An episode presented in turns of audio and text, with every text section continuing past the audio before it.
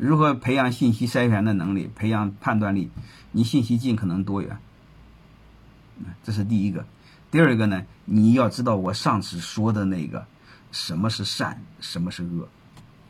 如果善恶不分，是非不分，这是没治。你这个没治，啊，这是人的基础，就是原点得有。你比如原点分善恶，知是非，嗯，你再加上认知渠道广，很多事儿都好说，是这回事吧？如果你善恶不分，你认知不分，这事就很麻烦了。嗯，你比如很多狗腿子，你会发现他是善恶不分的。你比如一些卖假药的，嗯，穿个白白大褂，装的和大夫似的，然后这个药好，这个药真的很壮阳，嗯。然后找几个托，哎呀，我打电话了，昨天晚上很爽，真的很壮阳，嗯，就类似，这就毁了。然后再加上我是著名的什么什么专家，得过国际什么大奖，这就毁了。啊，所以很多事你们知道就好了，嗯，呃，就是信息筛选，我给你们的三点，应该你们知道了哈。什么是是非？什么是善恶？这个你要知道，嗯。然后你的信息渠道再多广一点，你就知道了。太多的他是不知道。为什么有些人敢撒谎呢？他把利益看得很重，利益看得很重，在他眼里是没有是非，也没有善恶。他所有的评判标准就是能不能让我有更多的钱。至于别人死活和我没关系，这是很可恶的。就是他从根儿上就坏了。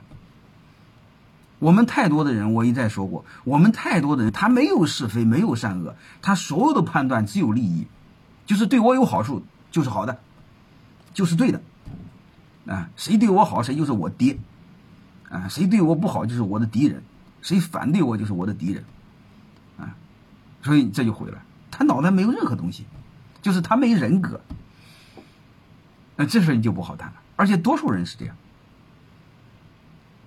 啊，你比如我们正常来说，我们常说的一句话：你们村里有个村长，或者你们镇里一个镇长，啊，他贪污，我们多数人没感觉，随便贪污就好了。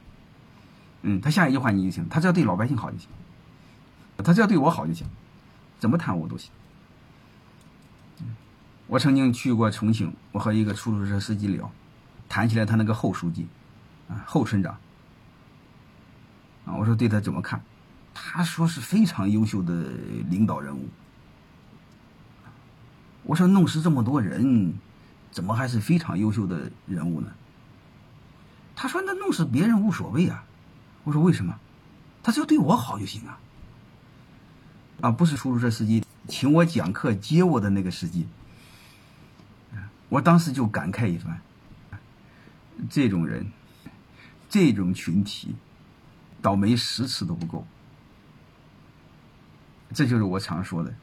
傻子太多，骗子不够用。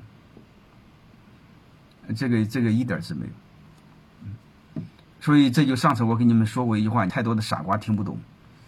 嗯，我说我六零后、七零后，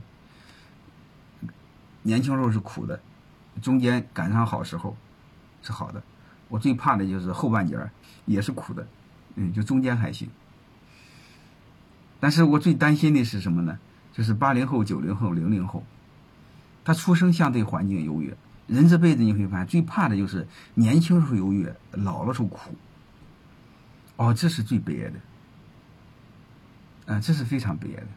我爷爷就是这样，我爷爷相当于富二代，他年轻时候肯定很好啊，老的时候就非常悲哀。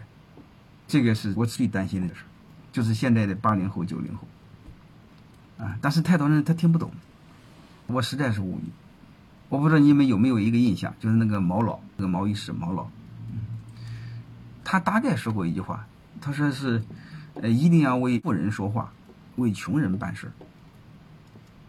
他说的是对的，你只有保护了富人，富人才能创造更多的就业机会，然后才能让穷人有更多的就业机会，穷人才会有钱，是这道理吧？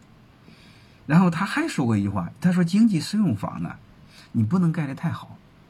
大家永远要知道，包括这个乔布斯为什么不做慈善？因为经济适用房只要做得好的话，你穷人是没有机会的。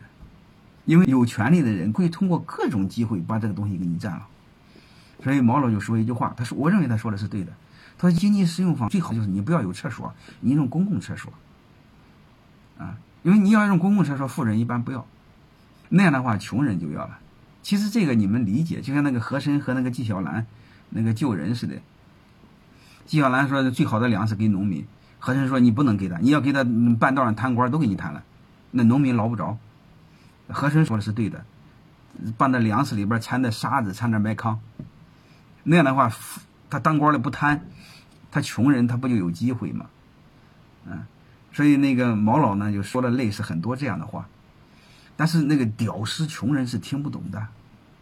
有一次，这个毛老在北京坐那个出租车，一个出租车司机认出他来，差点要揍他。